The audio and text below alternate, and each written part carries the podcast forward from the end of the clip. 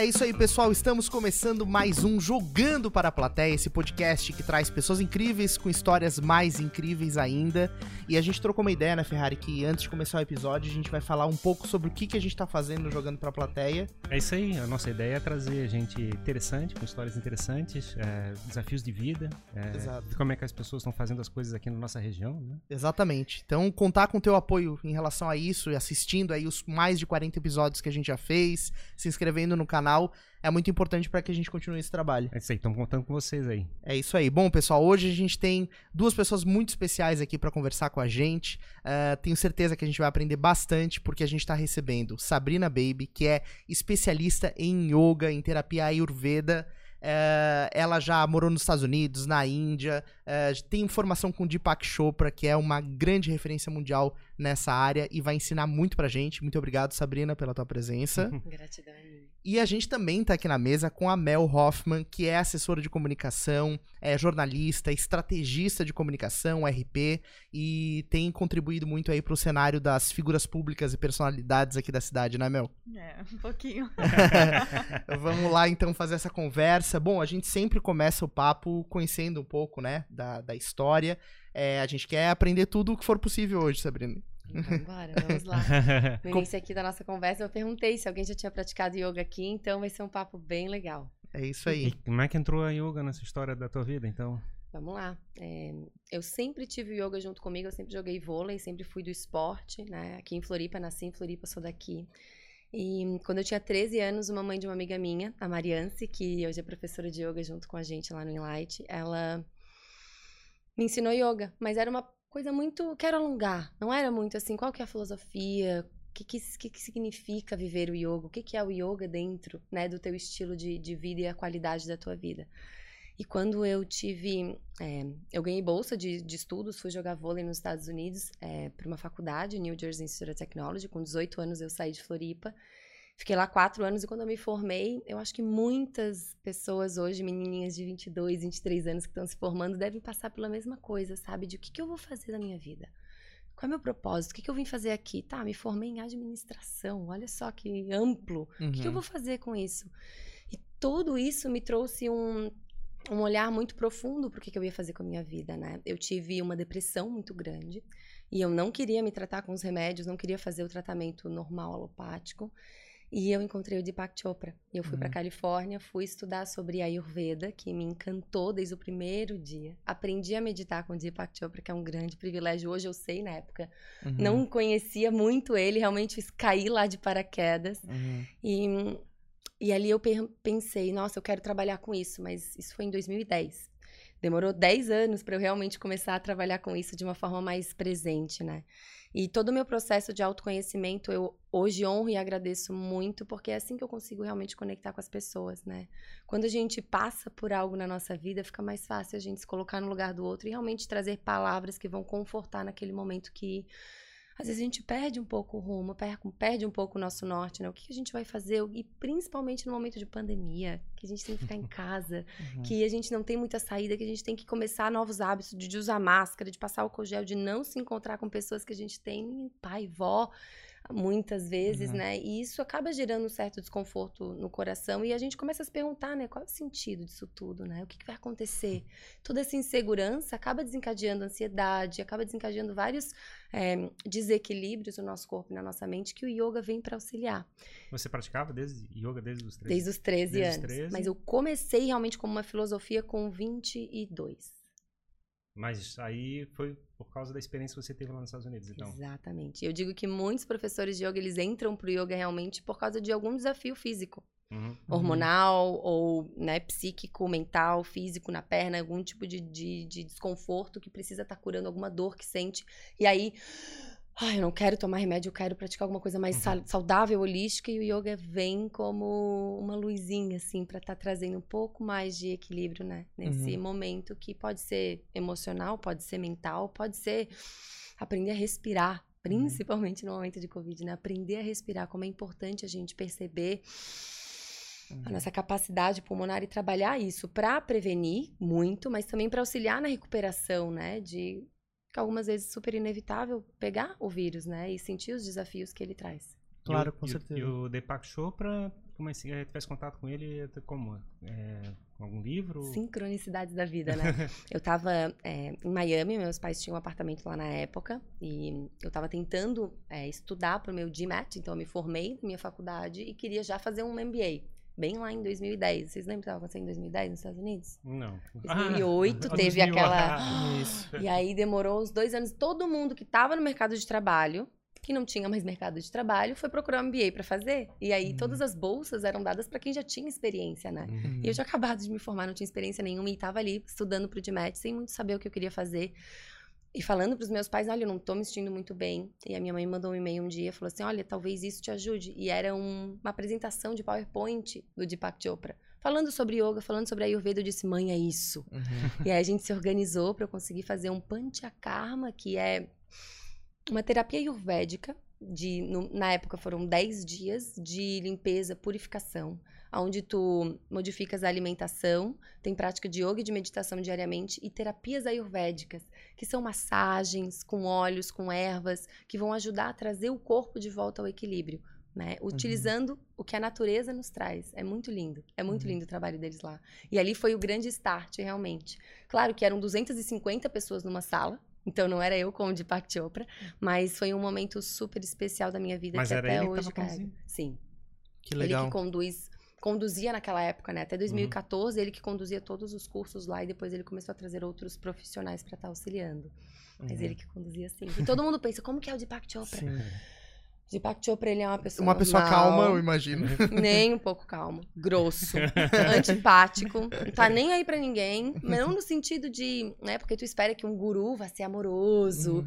Não, ele é médico, pragmático, Uhum. cientista e traz a informação pela informação, não pelo misticismo, né? E isso eu acho que é o grande é, legado do Deepak Chopra, né, para nossa sociedade, é trazer todos os estudos empíricos que falam quais são os benefícios da meditação, né? E muito dos cursos dele, a 40% da porcentagem, 40% do, da renda que ele tem dos, dos cursos, dos eventos, ele dedica a estudos científicos para poder comprovar o que os Vedas, que são os estudos antigos do yoga, que foram escritos há mais de 5 mil anos atrás, Uhum. já diziam. Então ele está hoje, em 2020, procurando, 2021, procurando formas de fazer esse mundo que é tão cético, né, da medicina, que é necessário, né, trazer o empírico, trazer a comprovação, para que a gente possa realmente dizer, olha, isso funciona, porque nós testamos, né? Então ele traz muito desse embasamento científico para que a gente possa intelectualmente compreender o que, que estamos fazendo misticamente no nosso corpo e na Sim. nossa mente. Que legal. Bom, essa foi foi teu contato com, com a yoga e, e, a- bom, a Mel, além de vocês trabalharem juntas, ela também pratica yoga. Como é que a yoga começou na tua vida, Mel? É, eu morava em Porto Alegre na época. E eu senti essa necessidade, assim, trabalhava em redação, trabalhava, tinha horário para entrar e não tinha horário para sair. Sim. E, e aquilo gerava uma ansiedade muito grande, né? Não tinha final de semana, não tinha feriado, não tinha nada. E eu comecei a praticar yoga. Mas foi numa linha que eu não me adaptei muito bem. Então, Uhum. fiz um tempo lá e não me adaptei. Quando me mudei para Porto Alegre, para Florianópolis, comecei a praticar também. Vi que já era um método diferente, mas a minha professora engravidou. Uhum. E quando ela engravidou, ela teve filho e não voltou mais. Foi nesse momento que a Sá voltou dos Estados Unidos. E por um acaso, ela foi dar uma aula no meu condomínio, né? Que, que tinha umas pessoas tendo aula com ela lá.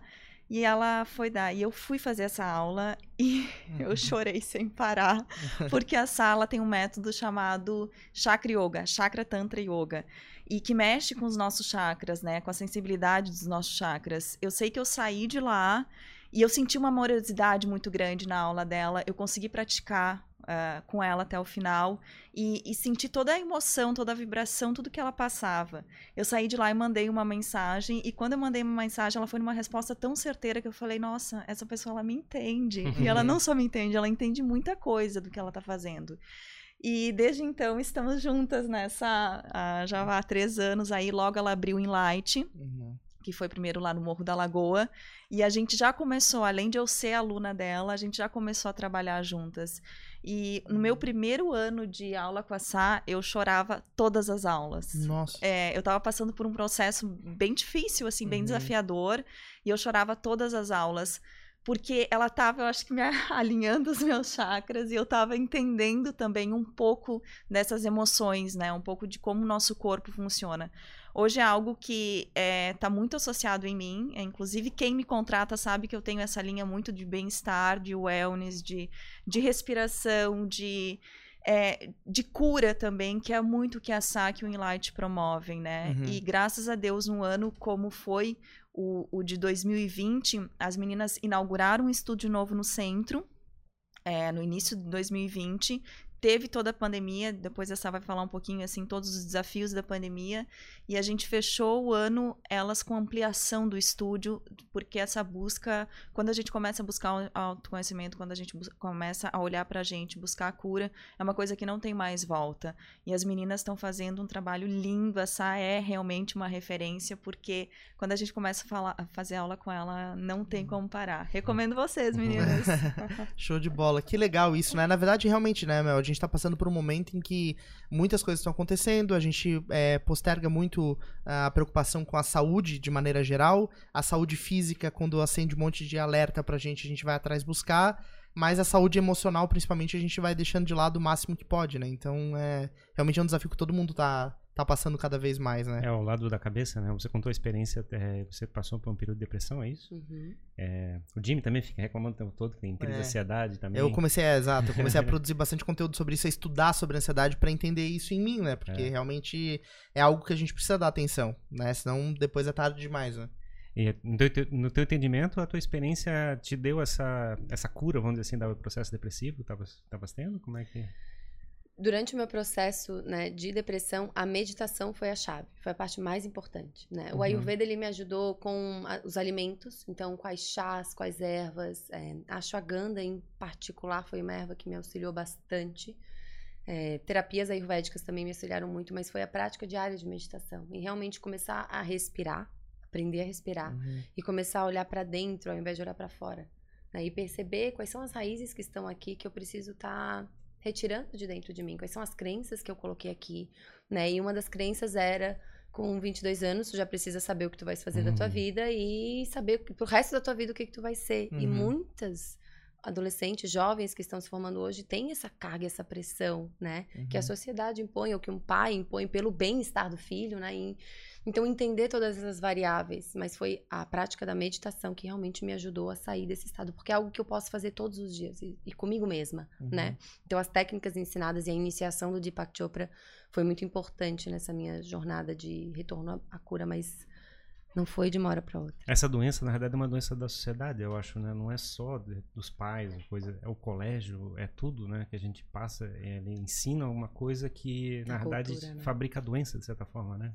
É, é a cultura que nós vivemos, né? Não tem como a gente sair da cultura, mas tem como a gente encontrar ferramentas que nos auxiliem a equilibrar um pouquinho mais os desequilíbrios que essa cultura traz. Sim.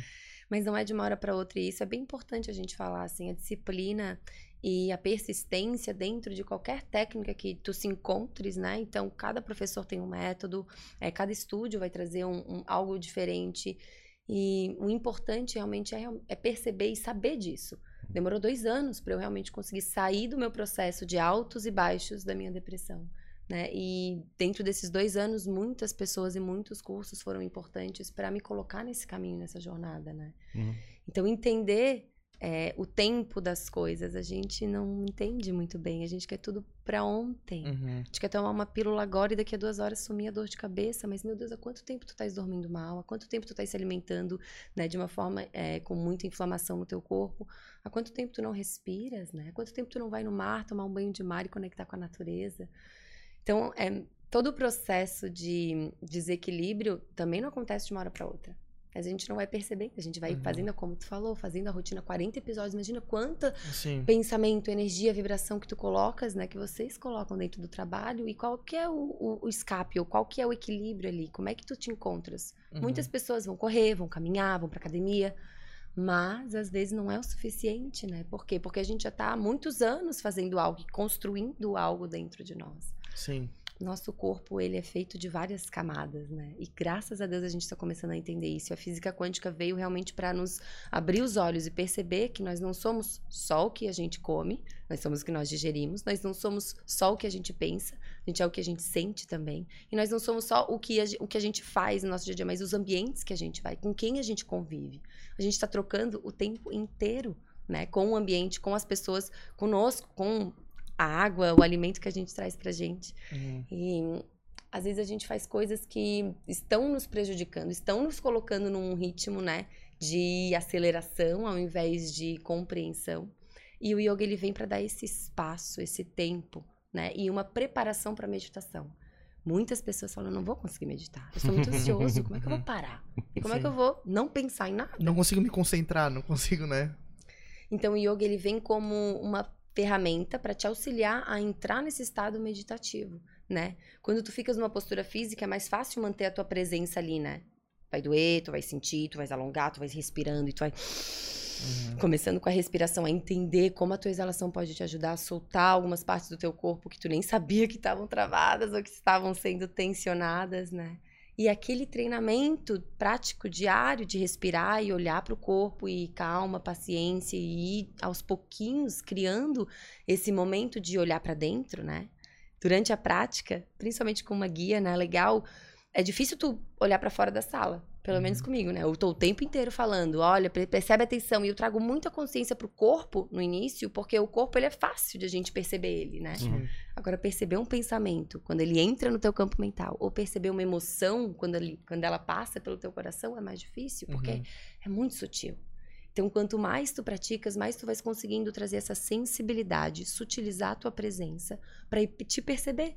E na hora que tu sentir, nossa, fiquei irritado agora Passou alguém no trânsito, buzinou e tu ficou irritado, tu percebeu a emoção da irritação chegar, o que, que tu vais fazer? Uhum. Vou. Ou vou. Calma, passou. Uhum. Né? E aí a escolha é tua. É, e esse é o grande poder. Você né? escolhe pegar ou não, né? Aquilo que, que tá à tua disposição. Mas tu precisa ter consciência. É, porque a gente não tem consciência. A emoção vem, a gente já reage a ela. Claro. O yoga, yoga e a meditação te traz aquele milésimo de segundo para tu poderes ter esse poder de escolha. E não ser um agente reativo, automático das situações que acontecem na tua vida. E, e Sabrina, você falou uma, um detalhe importante, né? Que é, até então, até você ter contato com o Deepak Chopra e estudar mais a fundo, você praticava yoga e depois você começou a trazer a yoga como uma filosofia para tua vida. Qual que é a diferença entre esses dois mundos? Lindo. O yoga ele tem oito passos. Tá, então Patanjali, que foi um grande mestre guru que nasceu 200, 300 mais ou menos anos antes de Cristo, ele decodificou o yoga em sânscrito, colocando oito passos para seguirmos, né? Quando a gente fala de yoga, principalmente no ocidente, as pessoas focam somente no terceiro passo, que são os asanas, que são as posturas físicas né? E aí a gente olha as posturas, as pessoas colocando perna pro alto e um pé na cabeça, e aí fazem coisas, né, bailarinas uhum. no corpo. Mas é só um dos passos. E aquilo foi o que eu praticava no início, né? Uhum. Quando eu comecei com a Mariance. Eu alongava o meu corpo, eu sabia que eu sentia uma sensação incrível depois da aula, tipo, uou, né? No Shavasana, que é a postura uhum. final, relaxamento final, tu te entregas e tu, tu sai do corpo. Uhum. Tu vai, tu con consegues realmente relaxar. E muitas alunas no final da aula, vim, meu Deus, faziam meses que eu não conseguia relaxar, não conseguia dormir direito. E o que eu senti em cinco minutos de relaxamento aqui me ajudou a realmente restaurar esse meu estado de presença. E quando eu comecei a praticar, era muito do asana. E o yoga, ele tem dois passos antes dos asanas que, que são a base de uma vida yogi, né? Uhum. Que a uhum. gente chama, que são os yamas e os niyamas. Os yamas são como se fossem os dez mandamentos, tá? Os uhum. yamas e os niyamas. Os yamas falam sobre como que a gente, o que, que a gente não deveria fazer, o que, que a gente deveria se abstrair e não fazer na nossa vida. E o primeiro passo do yoga é ahimsa, que em sânscrito significa não violência. E a gente pensa da não violência, hoje em dia é mais fácil, né? A gente tem educação, a gente não é violento um com o uhum. outro, pelo menos não no dia a dia.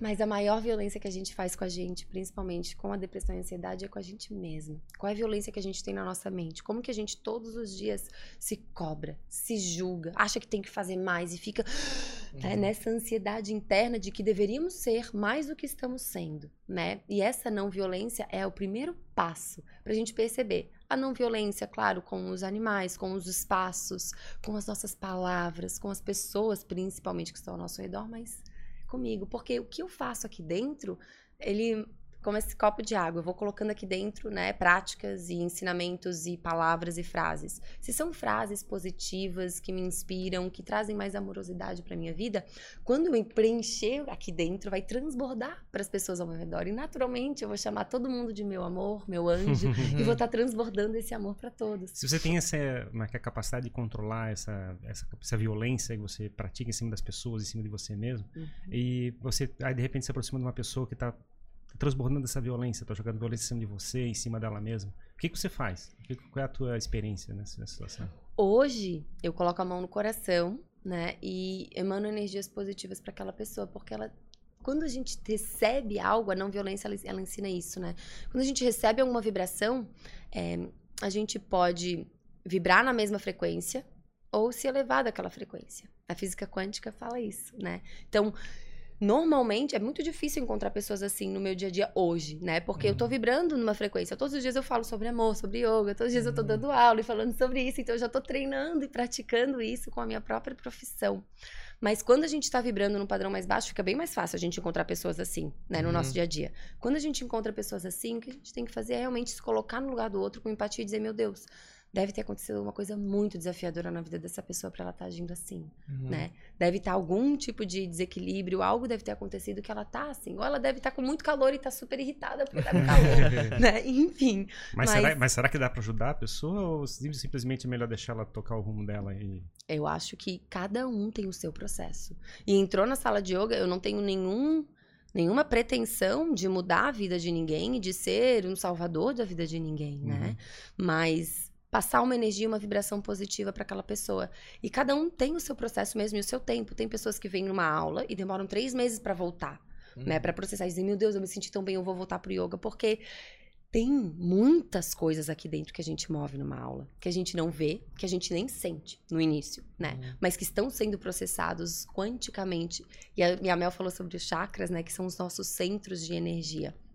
Existem hoje, graças a Deus, né, dentro da nossa medicina, é, equipamentos que conseguem estar tá medindo a nossa carga eletromagnética do corpo.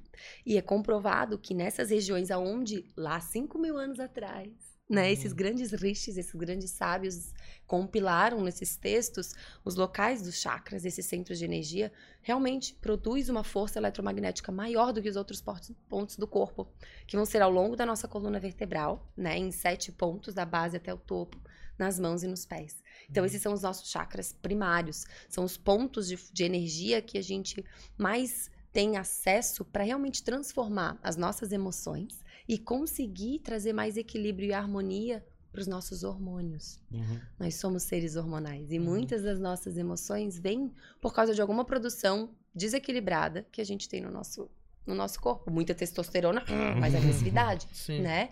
Então, com, pouca serotonina, menos felicidade. Então, como que a gente consegue estar tá equilibrando esses hormônios com os nossos chakras? O yoga, ele vai nos ensinar algumas práticas, algumas ferramentas, né, Mel? Mas a ideia, é, então, na realidade, é trazer pro lado consciente da pessoa é, o que ela, o, como, é que, como é que funciona o corpo dela, como é que funciona o mecanismo para que ela deliberadamente faça a mudança que ela precisa executar. Durante, durante a minha aula, eu tento fazer de uma forma muito sutil né? Porque é muito conteúdo, é muito denso, é muito desafiador realmente eu vomitar de uma pessoa. E aí a pessoa pode ficar mais confusa ainda. Então é um processo muito sutil. A gente Porque, trabalha verdade, com é a própria técnica. É uma cobrança, né? Tenho que aprender tudo, tem que aprender tudo. É o desespero também, né? Aí vai pra aula de yoga se cobrar no estressado. Chega lá na aula de yoga. Ansiedade. exatamente, exatamente. Então é um processo muito sutil. E para ter um, um, só um exemplo, né? Existem algumas posturas na prática de yoga que são de torções. Então tu vai torcer o corpo, né? E o que, que a gente está fazendo aqui mecanicamente? A gente está torcendo o nosso sistema gastro, a gente está ativando o nosso metabolismo, né? Então aqui eu estou trabalhando o meu Manipura Chakra, que eu vou estar tá me auxiliando o meu corpo a eliminar as toxinas que estão aqui dentro. Uhum. Então são algumas torções, algumas posturas físicas acopladas com visualizações de cores ou de imagens que tem lá no Tantra, 5 mil anos atrás, com a respiração. E a respiração, eu não digo nenhuma respiração, mas é por uma hora e meia eu tô ali, ó. Inspira, exala. Uhum. Inspira, exala. E tô te treinando para tu te perceberes na tua respiração. E muitas pessoas na aula trancam a respiração no meio de uma postura. Eu falo, respira. ela respira e ela pensa, meu Deus do céu, como é bom respirar. E a gente esquece de respirar, né? Uhum. Então, é, é muito sutil que eu trago na prática, assim. E aos poucos. Mas imagina, assim, tipo aquela situação, tipo assim, mexe aqui, morre não sei o que, não sei o que. Tá, tem que respirar também? Ah, tá, tem que respirar também. Exatamente. E é isso que a gente faz. A gente vai ativando e acessando várias partes do nosso cérebro com as indicações da prática, né? Então, o pé lá, a mão que, que torce, a respiração, foca no terceiro olho, imagina uma luz azul brilhante aqui, enfim, eu vou falando várias coisas que vai só atiçando essas partes do teu cérebro e te trazendo mais consciência do teu poder de controle mesmo da tua mente, da tua respiração e do teu corpo. Mas, claro, como eu falei, demorou dois anos para mim. Tem pessoas que demoram cinco anos, tem pessoas que em três práticas já pegam o jeito e já vão. Então Sim. depende muito, cada ser é muito único, né? Vai se aprimorando ao longo do caminho. E, e Mel, você percebeu diferenças é, uhum. é, de comportamento práticas da tua vida? Assim, você falou que tinha uma rotina de trabalho insana, imagino que muito estresse e tal. E você começou a reagir diferente em, relação aos problemas da vida, assim, os desafios? É, mudanças gritantes nessa. é, eu acho que uh, um, um dos pontos também que eu procurei é que eu passei por um momento muito difícil, assim, muito desafiador, e eu não queria usar remédio também, uhum. né? Eu queria promover a autocura também, porque quando a gente vai nessa busca por autoconhecimento, é quando tu queres realmente se integrar, entregar, é um caminho sem volta. Então eu não queria usar remédio. E o yoga veio muito isso. Eu também faço muita atividade física justamente para ter um, bons sonhos. Eu acho que é bom sono e tudo mais. Eu acho que tudo que a gente coloca para dentro do nosso corpo é muito importante, né? A Sá estava falando das relações também. Nós somos a média da, das cinco pessoas que a gente mais convive. Com quem que a gente está convivendo, uhum. né? Tanto nas nossas relações pessoais como profissionais. Então, o yoga sabe, diz uma frase que eu levo para a vida, assim, respira no desconforto. A gente fica muito apegado às preocupações do futuro, né, e nos culpando muito pelo passado. E a gente só consegue estar presente se a gente está respirando. É, já estou com essa faz uns 4, 5 anos, e isso cada vez faz mais diferença na minha vida. Um, eu tenho dois filhos também, o Matheus tem 11 anos, o Miguel tem 8. Eles uhum. já têm yoga na escola, né? eles já praticam yoga na escola. E quando a coisa está muito tensa lá em casa, eu falo: peraí, vamos respirar, vamos contar até 10. E essas práticas diárias e pequenas é que elas fazem uma transformação, inclusive quando tem algum problema, alguma ansiedade. Peraí, eu vou uhum. conseguir resolver agora? Eu não posso dar uma respirada aqui, eu não posso deixar de não responder meu celular agora, acalmar, respirar, deixar a poeira baixar e daqui a pouco responder. Então, assim, essa, essa, todos esses ensinamentos que a SAF faz no dia a dia, eu consegui realmente aplicar. Claro que precisa de muita coisa ainda, sim, né? Sim. Mas o meu trabalho como jornalista, que estava sempre assim, que tô sempre assim ligada, uhum. por exemplo, dia que tu me manda mensagem. Uhum eu tava de férias, entre aspas, com Sim. meus filhos no hotel. Uhum. Mas eu tenho que responder, uhum. né? Eu, eu, não posso estar 100% Sim. de férias. Mas aí tu tem que se respeitar. Eu sou assim, né? Eu tô tá. disponível para os meus clientes, eu tô disponível para os meus amigos. Mas tá, eu vou responder ele, depois vou deixar meu celular de lado e vou brincar com os meus filhos. Claro. Então, eu acho que quando tu começa a se conhecer, tu começa a ver assim, tá, eu posso fazer isso, mas até quando que eu posso me respeitar também nesse momento, né? uhum. né? A gente não vai, eu não vou virar um yoga yogi ou uma professora de yoga. Essa é a Sá. É, eu sou Mel, jornalista, lidando com uma uhum. série de coisas e trabalhando final de semana. Essa sou eu. Uhum. Mas dentro da, do meu dia a dia, como que eu posso aplicar essas técnicas? Sim, sim.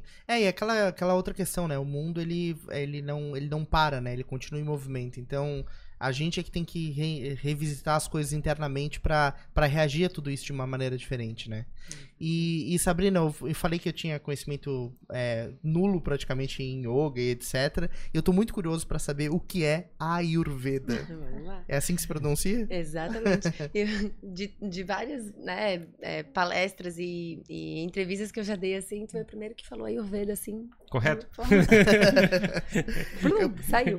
Muito bom. Eu pesquisei lá o fonético, como é que fala, para não errar. Muito bom. A Ayurveda é como se fosse uma medicina irmã, né, da yoga. É a medicina indiana. Hoje em dia, ela é como se fosse o SUS indiano. Então, ela é uma medicina praticada dentro da, da dentro da, né, do país da Índia.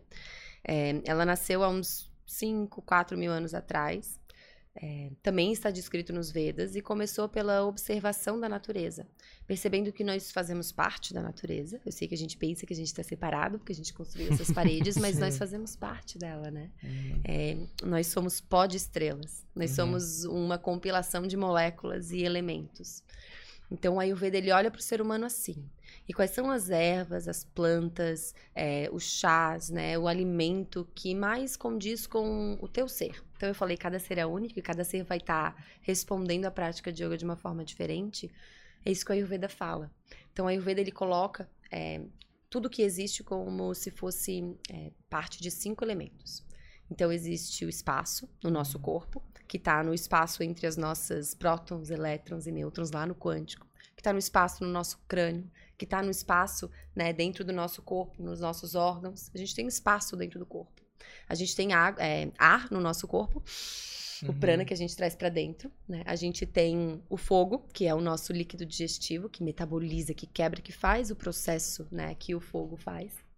A gente tem a água na nossa saliva, nas nossas lágrimas, uhum. no nosso sistema linfático, no nosso sangue.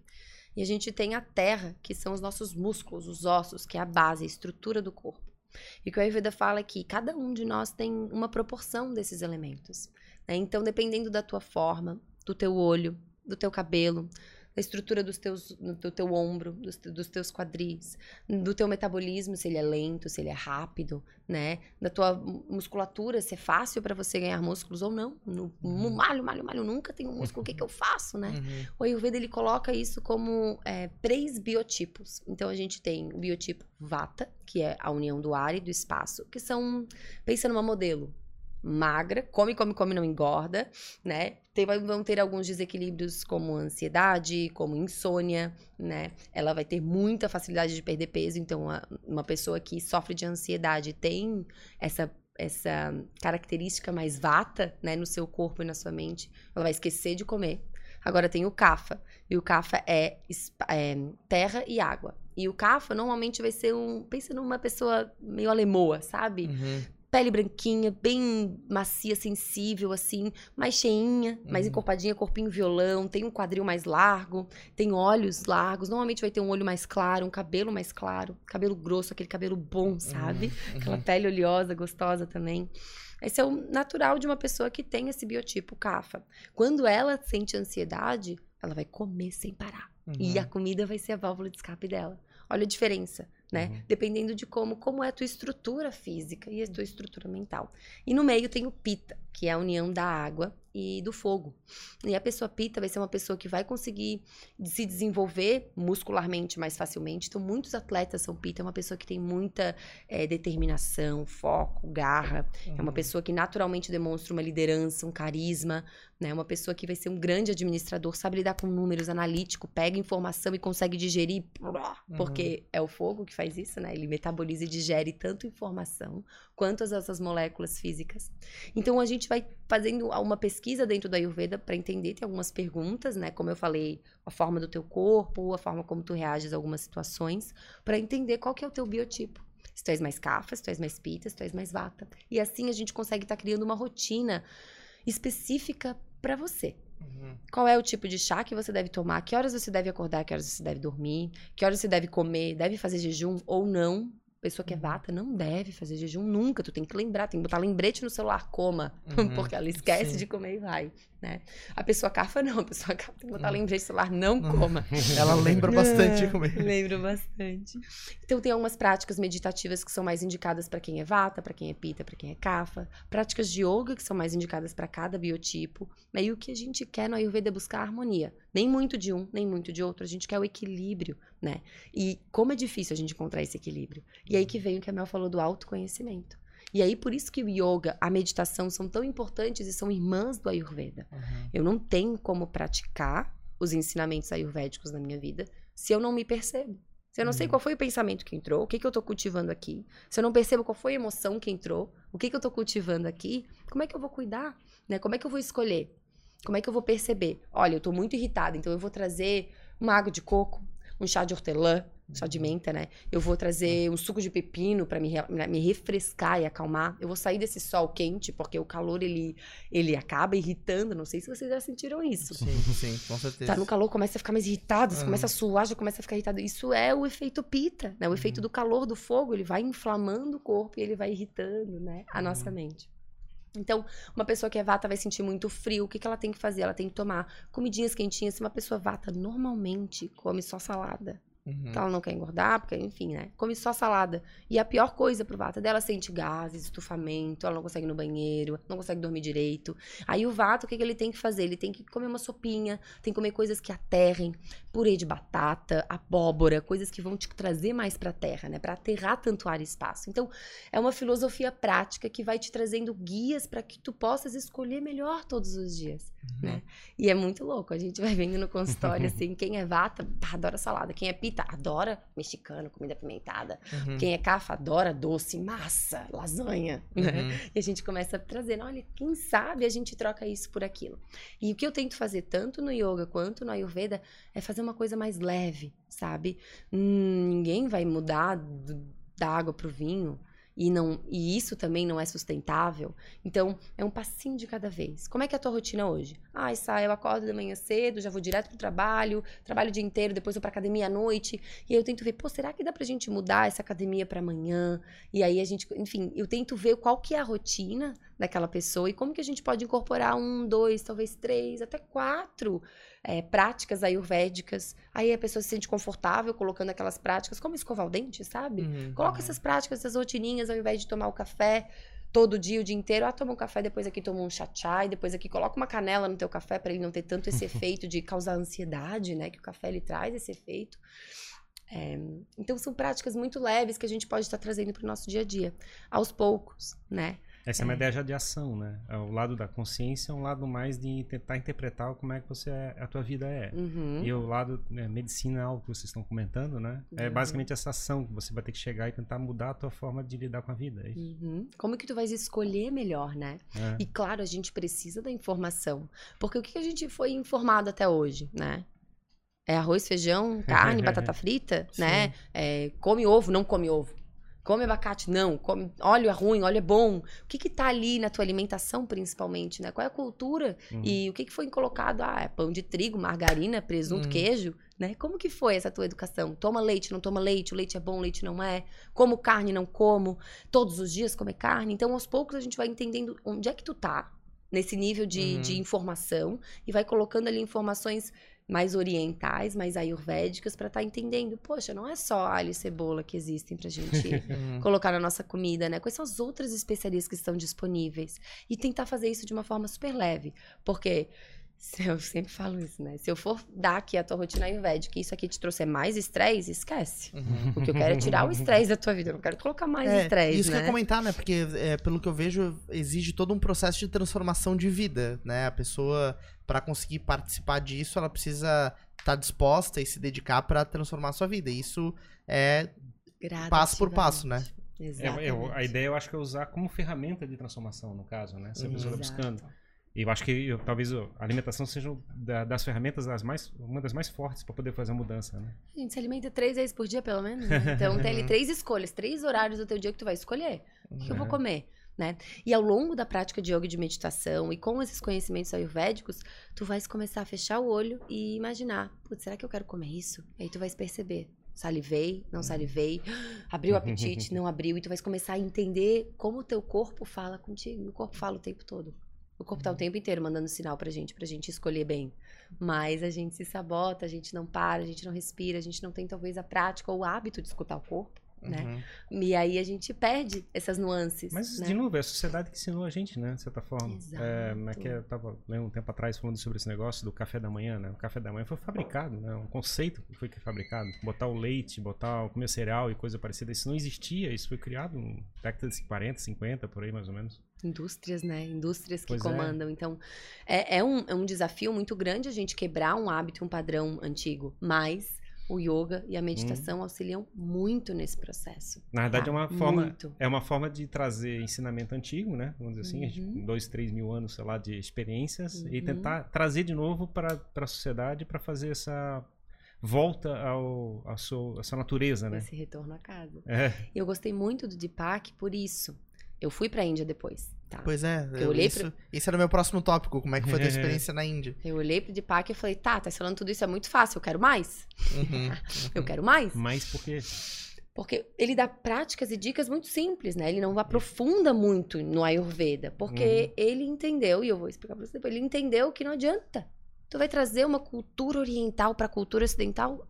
Não, não, vai. Não vai colar. Não vai. Então, como é que a gente pode transformar os ensinamentos mais poderosos, hum. mais potentes, mais eficientes para o nosso momento como sociedade hoje, que é um momento de muita informação, muita ativação, muito movimento, muita cobrança, né? A gente tem muita competitividade hoje. Eu tenho 22, eu tenho que fazer isso. Com 30, eu já tenho que estar assim. Com 40, eu já tenho que estar. Né? E a uhum. gente. Então, como que a gente desacelera tudo isso? É difícil, né? Uhum. Então, quando eu fui para, então eu estudei com ele, eu olhei e falei assim: "Não, eu quero mais, eu sou pita". Época eu tava bem pita, eu quero aprender mais. Eu fui para Índia e eu cheguei lá, eu fiquei seis semanas estudando dentro de do instituto chamado Vaidiagrama, no em Coimbatore, no sul da Índia, com o Dr. Ramdas. E nessas seis semanas a gente estudou dos Vedas. Então ele abria o livro antigo sagrado em sânscrito e ele ia traduzindo palavra por palavra em sânscrito. E eu olhei para aquilo e falei: "Meu Deus, quem é que vai acordar às três da manhã?" Pegar uma folhinha de NIM, que é um. Como é que fala em português? Não sei. N-E-E-M. NIM é uma planta que tem lá na Índia, e aí eles passam fio dental com NIM, e daí eles fazem uma prática de bochecho com outra erva e outra planta. Então eles passam três horas, as duas primeiras horas do dia, de três a cinco da manhã. Isso tá escrito nos Vedas, tá? Isso pensa, cinco mil anos atrás para limpar o seu corpo, para depois fazer a sua prática de yoga, para quando o sol estiver nascendo eu já poder fazer a minha meditação e depois que o sol nasceu, daí eu vou fazer minha primeira refeição né? Que era uma refeição à base de arroz, água, uma refeição à base de, de elementos da natureza muito puros, né? Muito simples. Não é isso que a gente vive hoje. Não. não. E aí o que, que o Deepak fez? Ele é um pegou... pouco inviável colocar essa rotina, né? E na Índia tem muita. A prática é forte ainda dessa, desse modo de vida? Muito forte. Então lá em Coimbatore era um vilarejo, olha que lindo, era um vilarejo à base de. Do... Era um, uma, um instituto de cura à base de doações. E quando eu tava lá, é, tinham 10 mulheres com câncer. Uhum. Se curando de câncer com as práticas ayurvédicas, estavam lá três, seis meses se curando, né? Uhum. Sem químio, sem nada disso, realmente usando as práticas ayurvédicas com o Dr. Ramdas, sem pagar nada. Uhum. Aí quando volta para casa, se se sentiu bem, se conseguiu a sua cura, do o que tem. Uhum. E naquele vilarejo, todas as pessoas ajudavam na horta, porque tudo que eles utilizavam nos tratamentos era plantado ali, naquela terra, né? Então, tudo numa simbiose com o elemento ali presente naquele espaço. E as pessoas do vilarejo também iam se curar lá. E eles podiam dar, talvez, um saco de arroz, talvez uma galinha, talvez 12 ovos. E, e assim, a energia também da troca se uhum. transformava, uhum. né? E quando a gente estava estudando lá, eles diziam, olha, o Ayurveda ele é muito mais do que uma terapia. Ele é um estilo de vida, né? E qual é o estilo de vida? Qual é a filosofia base do Ayurveda que todos nós podemos sair daqui hoje desse podcast tentando olhar? Como que tá o teu contato com a natureza? Como tá o teu contato com a natureza mesmo, né? Uhum. Na tua casa, como que tu conectas? Teu alimento são caixas uhum. ou são plantas? E como é que tu pode estar fazendo esse passo para trás e olhando como que eu posso trazer mais a natureza para minha vida? Como que eu posso colocar mais essa energia na minha vida? A planta, ela vai nutrir, ela vai limpar, ela vai curar o teu ambiente também, né? O, os alimentos, quanto mais próximo da terra, mais prana ele tem. E eu sei que a nossa nutrição de hoje fala que nós nos alimentamos de calorias, mas lá cinco mil anos atrás a gente falava que a gente se alimenta de prana. Uhum. Prana do sol, energia do sol, prana do ar, Ninguém vive sem ar. E prana do alimento. E vem de onde esse prana do alimento? Ele vem da terra. O que que dá nutrição para o alimento? O que que faz, né, a cenoura ser, ser ser da cor laranja. É toda essa simbiose do sol na terra, do ar com a terra e a terra nutrindo e trazendo esses elementos minerais daquela fertilidade, né, pra gente poder nutrir nosso corpo. Lembra que eu falei no início? Nós somos os cinco elementos, nós somos pó de estrelas, nós somos moléculas quânticas, né, uhum. interagindo de um modo muito sutil uma com a outra, informação que vibra, é isso que a gente é. E quando a gente come, quando a gente se alimenta, a gente tem que trazer essa consciência. O que, que eu tô colocando para dentro de mim, né? uhum. né? E eu falo assim, tá, não dá pra gente fazer isso todos os dias, né, Sá? Não dá pra ir lá na horta todo dia comprar, comer, não dá. Mas assim, se em três dias da tua semana, ou até três refeições da tua semana, tu conseguir trazer esse conceito, tu já vai sentir uma grande diferença na tua vida. E aí, quanto mais, quanto aquele, aquela é, experiência, né, da, da positividade, a disciplina positiva, né? Então, quanto mais tu se sente bem, mais tu vai trazer isso pra tua vida e vai se tornar uma coisa natural. Tu não precisa ficar olhando lá pro, né, pra, pra rotina uhum. ayurvédica, ou lembrando da Sabrina o tempo todo. Tu vai sentir o teu corpo, teve, cara, me senti tão bem quando eu tive aquela refeição, eu não fiquei estufado, uhum. né, é, saiu tudo tranquilo, nas minhas toxinas foram embora, eu não fiquei irritado depois, então aos poucos, né? Claro, com a prática do yoga e da meditação, para ter essa consciência do que está acontecendo no teu corpo, a, a, filosofia ayurvédica ela vai entrando e tu vai trazendo mais e mais essa consciência, né, para as tuas escolhas diárias. E Sabrina, a gente acaba olhando hoje em dia, né, na, na sociedade como um todo, empresários, empresárias ou pessoal da, da área política, existem muitas pessoas muito bem sucedidas que têm esse equilíbrio é, de corpo, mente e alma muito claro, muito explícito, né? Uhum. E grande parte das pessoas são assim, né? A gente escuta histórias, lê biografias e sempre tem uma passagem de conexão muito forte em algum momento uhum. fez o uhum. cara ter o clique, o Jobs tem essa história e todos os outros.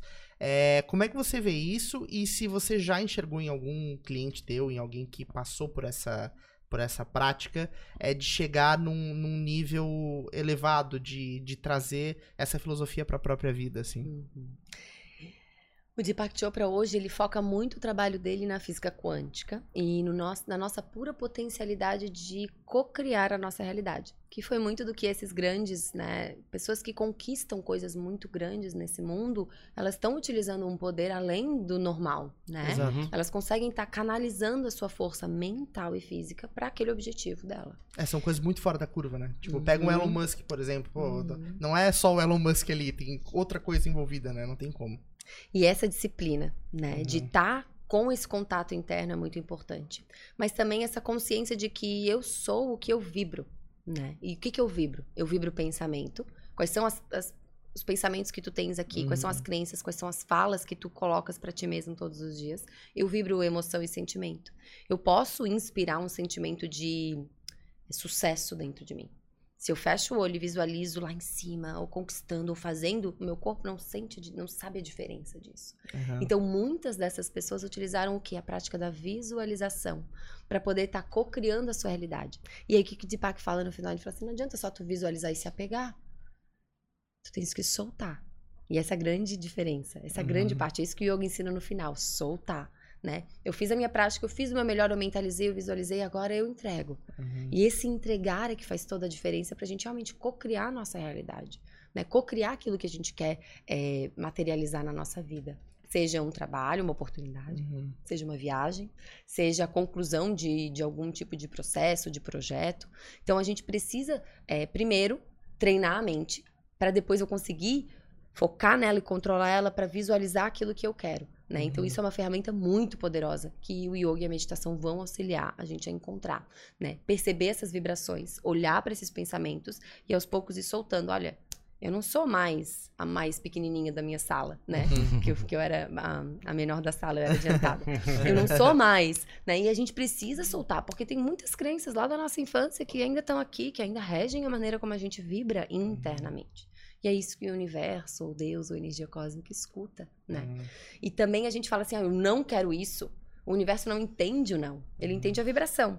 Eu não quero sentir raiva, então troca. Eu quero sentir paz. Uhum. E aí vibra na paz e não naquela uhum. palavra raiva. Então, trazer alguns desses conceitos podem auxiliar a encontrar esse Jobs dentro da gente, né? Esse Elon Musk dentro da gente. E assim, algumas alunas que eu tenho que mostraram um grande é, avanço, né?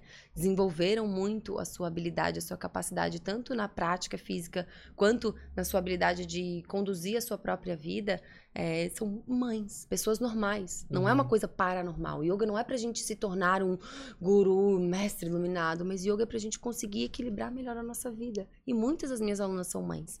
E às vezes estavam ali, é o, é o marido, é a casa, é o filho, e eu, onde é que eu tô aqui? E aí a prática do yoga consegue estar tá ajudando a encontrar esse espaço pro eu, a encontrar esse espaço para realmente estar tá presente do lado do seu filho. Quantas vezes, né, Mel, a gente tá do lado no celular e não tá ali olhando para o filho, prestando atenção no que ele quer dizer. Então, o que eu sinto que o grande avanço das minhas alunas é que elas compartilham comigo é realmente entender é, como harmonizar melhor é, a todos os papéis que a gente faz na nossa vida. Como uhum. encontrar esse equilíbrio? O equilíbrio do malabarismo ali, de Exato. dar conta de tudo. Juggling, né? É. Um malabarismo de conseguir estar tá encontrando espaço para si, tá uhum. encontrando espaço para seu filho, para seu marido, para sua casa e para o seu trabalho também, né? Porque tem isso, né? Então, é, é realmente muito lindo a gente ver esse processo e é, é, é, lindo escutar. Depois da aula, as alunas mandam mensagem falando: Meu Deus, era exatamente o que eu precisava escutar. Algumas se abrem e falam o que está acontecendo na vida, outras não, mas só dizem: Olha, era exatamente aquilo que eu precisava. Foi muito importante. Eu escuto isso muitas, muitas vezes e isso preenche. Você está transformando coração. a vida delas, né? Isso que é, que é o mais importante de tudo. Eu estou despertando a possibilidade que já está dentro delas. Né? Uhum. Né? Eu acho que é isso, assim, fazendo os olhos brilharem. Né? E achei engraçado. É, você contou a história de transformação pessoal e depois tentando trazer e querendo ensinar isso para as pessoas. Então, de certa forma, você está tentando localizar teu propósito nessa tentativa de transformar as pessoas em volta de você. É isso? Eu acho que nada é por acaso, né? E por muito tempo eu não eu, eu não contava, não falava sobre esse período da minha depressão porque não era algo que eu tinha realmente conseguido agradecer por, não tinha conseguido entender o motivo daquilo na minha vida, né? Quando eu me formei do meu MBA, eu fiz meu MBA na University of San Diego, é, enquanto eu trabalhava no, no Chopra Center com o Deepak. E eu queria muito, né? Trabalhar em corporate social responsibility, eu queria mudar o mundo, né? Então eu pensei, pô, a melhor forma de mudar o mundo é ir para uma empresa, uma grande corporação e fazer um trabalhos. Monte de dinheiro, contratar um monte de gente. Projetos, né? E aí eu fiz várias entrevistas com a Sembra, com a Qualcomm, que são de San Diego, assim, tinha um projeto, um, um departamento de corporate social responsibility muito grande, com uhum. projetos na África, lindos, maravilhosos. Mas eu colocava aquela roupa, eu olhava no espelho e eu dizia, não sou eu? Não sou eu. E aí, dentro de uma meditação que eu fiz lá no, no centro do, do Chopra Center, depois de um dia de trabalho, eu já estava grávida, eu pensei assim, eu quero poder falar namastê no final do meu e-mail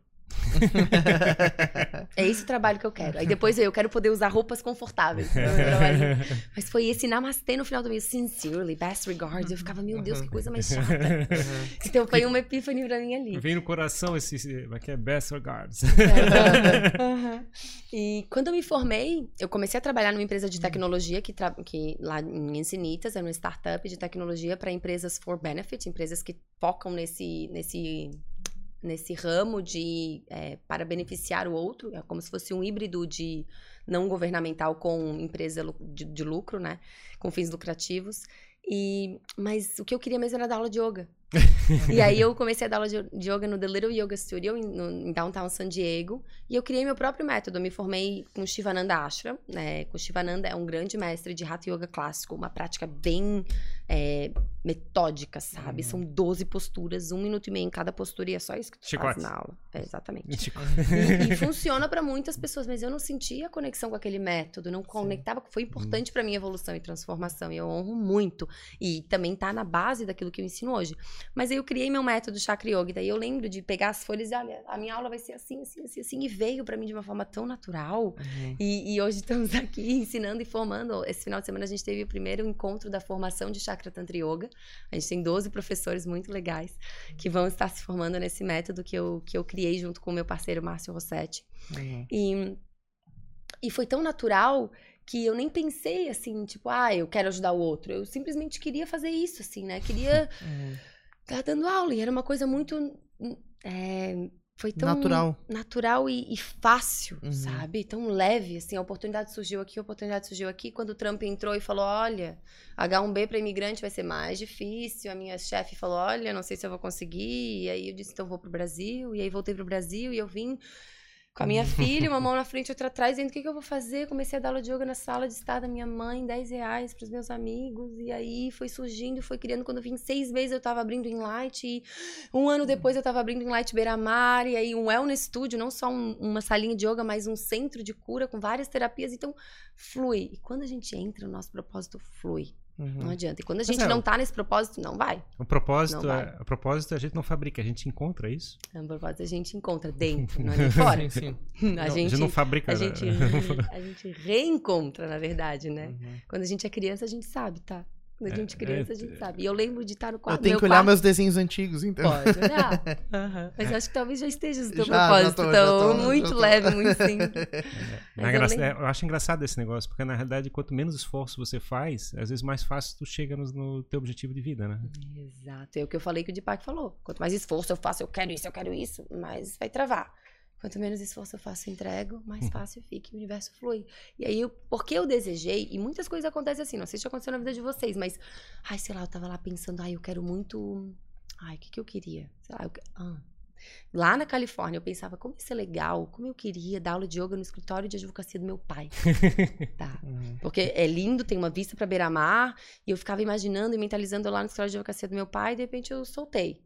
E não foi mais uma coisa que, tipo, sabe, tu acorda, eu quero isso, eu quero isso, eu vou uhum. fazer pra, pra conseguir. Uhum. Eu soltei. Hoje um Light Beira-Mar é no escritório de advocacia, que era o escritório de advocacia do meu pai. Sim. Uhum. E uma coisa fluida, natural, que não foi, tipo, vai ter que ser ali. Aconteceu, uhum. sabe? Então, é uma dica muito difícil de praticar, mas com a yoga e a meditação a gente vai treinando, treinando, assim como a gente treina o músculo, a gente treina a mente, a gente treina o coração.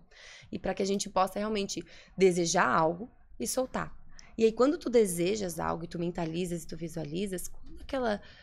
ela passou lá na portinha, assim, nem tu nem ia ver se tu não tivesse mentalizado antes. Tu olhou e tu viu, caraca, eu mentalizei isso, acho que eu quero. Pum, tu já sabe que tu quer aquilo, porque tu já mentalizou e tu já colocou aqui dentro. Uhum. Tu reconhece Sim. na hora que aparece a oportunidade para tu concretizar aquilo que tu idealizou.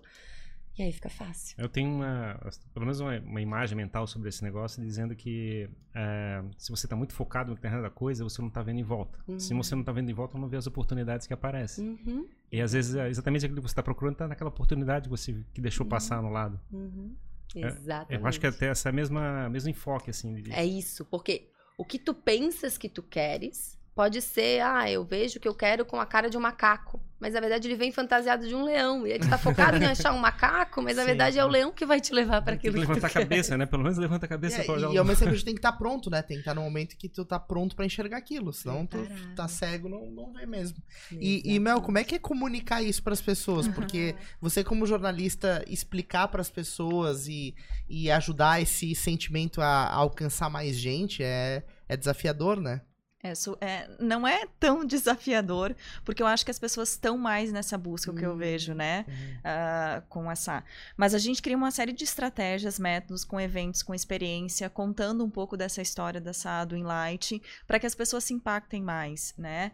É, a Sá estava falando dessa coisa de visualização, e eu me lembro que quando eu trabalhava na Zero Hora em Porto Alegre, eu pensava, nossa, eu quero trabalhar com algo que me dê liberdade de tempo, mas com algo que eu me identifique também, que seja arquitetura, moda, lifestyle e tudo uhum. mais. E hoje, 11 anos eu trabalho com isso. Uhum. É, então as oportunidades elas vão aparecendo na vida da gente e a gente vai se conectando com esse tipo de trabalho, com esse tipo de pessoas. E eu sempre acho, eu, eu quero aprender também, eu não quero só ensinar. E a gente uh, já está juntas há uns três anos nessa. Então, todos os eventos e, e, e experiências que a gente faz é para comunicar toda essa história do Inlight também, uhum. né? Toda essa ampliação. Agora a gente fez um, uma experiência lá no Pargos no final do ano, é, que foi uma, uma é, teve retiro, é, teve retiro não, desculpa, teve meditação, teve uma aula de, de astrologia, teve a Sá guiando toda uma aula de yoga. Então cada vez mais as pessoas vão procurando isso. E é engraçado porque a gente está juntas a esse tempo todo e as pessoas se identificam também comigo com essa com esse trabalho com essa comunicação e sempre, Mel, eu preciso ir uh, fazer yoga contigo, eu preciso conhecer a Sabrina, Sim. eu preciso. Então a gente vai fazendo essa troca. Acho que é um pouco isso, né, Sal? O que, que tu acha? Eu acho que é bem importante ressaltar o trabalho da Mel aqui. Quando, acho que foi, foi maio de 2019, eu tava no Inlight Yoga, que era na subida do Morro da Lagoa, era só um estúdiozinho pequenininho. E eu não tava conseguindo pagar as contas. Uhum. E eu olhei pra Mel e falei assim: Mel, não sei o que for fazer, vou ter que fechar, não sei o que fazer. Ela assim: não, Sá. Uhum. E ela veio com uma ideia de um evento que a gente fez dia 8 de junho de 2019, que foi alavancada do Inlight. Eu peguei todas as terapeutas que eu conheci, ela trouxe algumas pessoas também.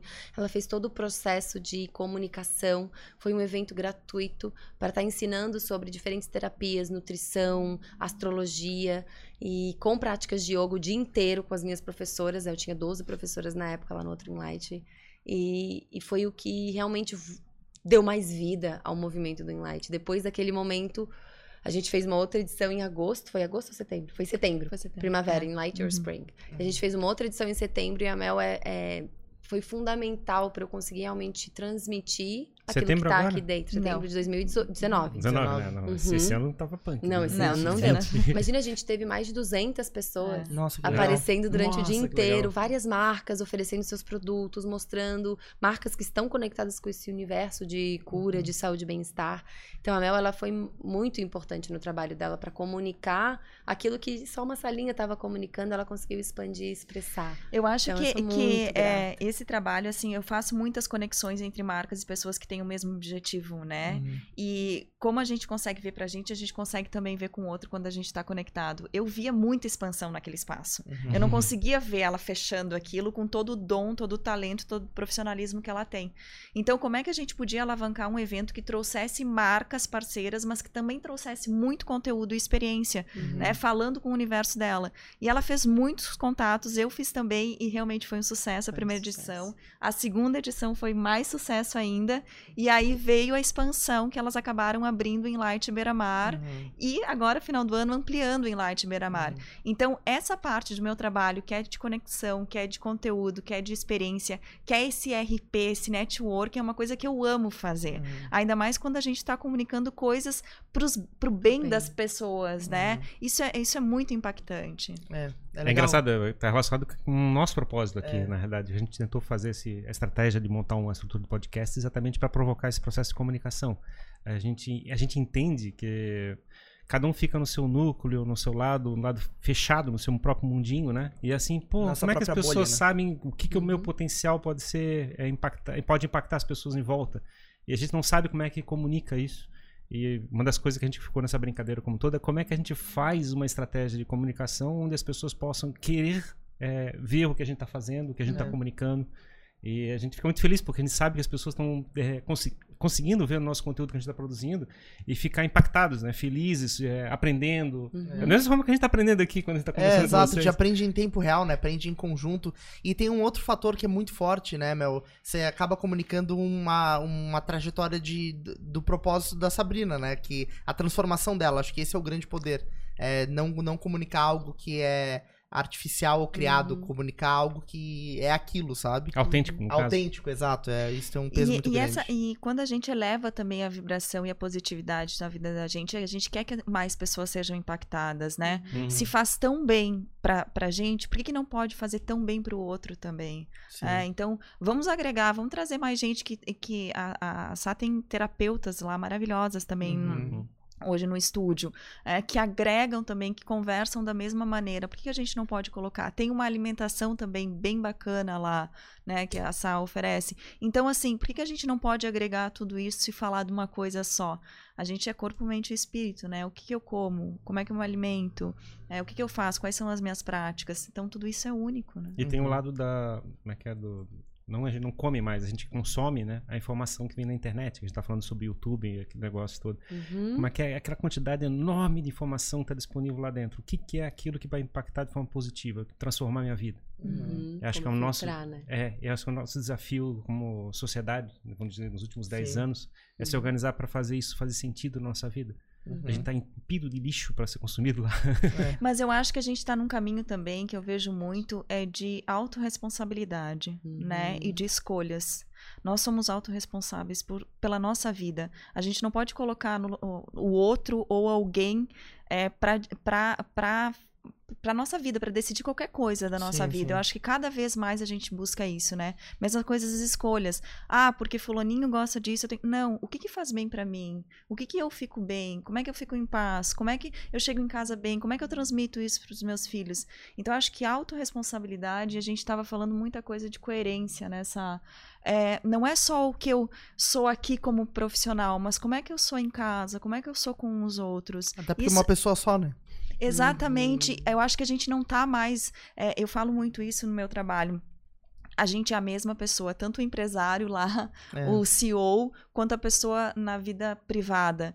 É, essa dissonância ela não, ela não pode mais acontecer, Eu principalmente, tá morrendo, né? principalmente é. em tempos de internet e redes sociais que a gente está com o celular toda hora. É muito uhum. fácil as pessoas enxergarem quando não é verdadeiro. Uhum. E a gente está nesse tempo de mostrar mais credibilidade, mostrar mais verdade, de mostrar mais coerência. Uhum. E transformar as pessoas, no caso. Eu acho que, eu acho que é o grande pulo no negócio, porque a comunicação que a gente tinha no passado era uma tentativa de fazer uma venda forçada e a pessoa consumir aquilo sem transformação na vida. Era simplesmente para satisfazer o ego, né? Não uhum. tinha outra uhum. razão. É ter um carro, ter um não sei uhum. o quê, uhum. comer aquela comida gordurosa, não sei o quê. E a gente agora vê, tipo assim, as pessoas estão tentando consumir alguma coisa que faça a vida fazer sentido. Não só simplesmente é, mostrar para os outros que tu é melhor, né? É, eu, pelo menos a percepção que eu tenho, assim, do, de que tá, a gente vê esse processo acontecendo nessa última geração. Uma evolução, eu, né? Eu não sei exatamente o que vai acontecer, mas uhum. eu torço que seja positivo. Vamos, vamos vivendo, vamos, vamos vivendo. Muito bom. Mas é isso aí. Muito obrigado, meninas, pela, pela presença de vocês aqui. A, a gratidão é minha. Muito a gente esqueceu algum assunto? Não, acho que passamos todos a gente, a gente tinha falado um pouco da maqueda 2020, mas deixamos para outro, outro, outro dia? É, não, não sei como é que foi a experiência de vocês no, no ano passado, porque até a Mel comentou que foi um pouco desafiador, assim, né? A gente Super. abriu o Inlight Beira Mar dia 1 de março. mês, o mês que começou a pandemia. É.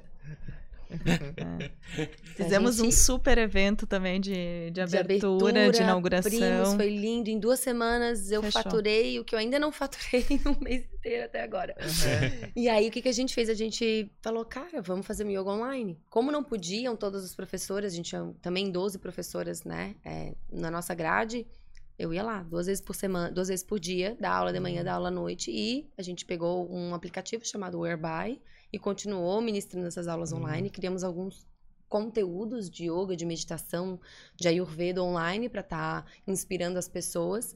E assim que é, liberou para a gente abrir o espaço, sempre com, né, com as máscaras, com distanciamento, a gente foi voltando aos poucos, com poucos professores, para não ter tanto trânsito de pessoas lá dentro.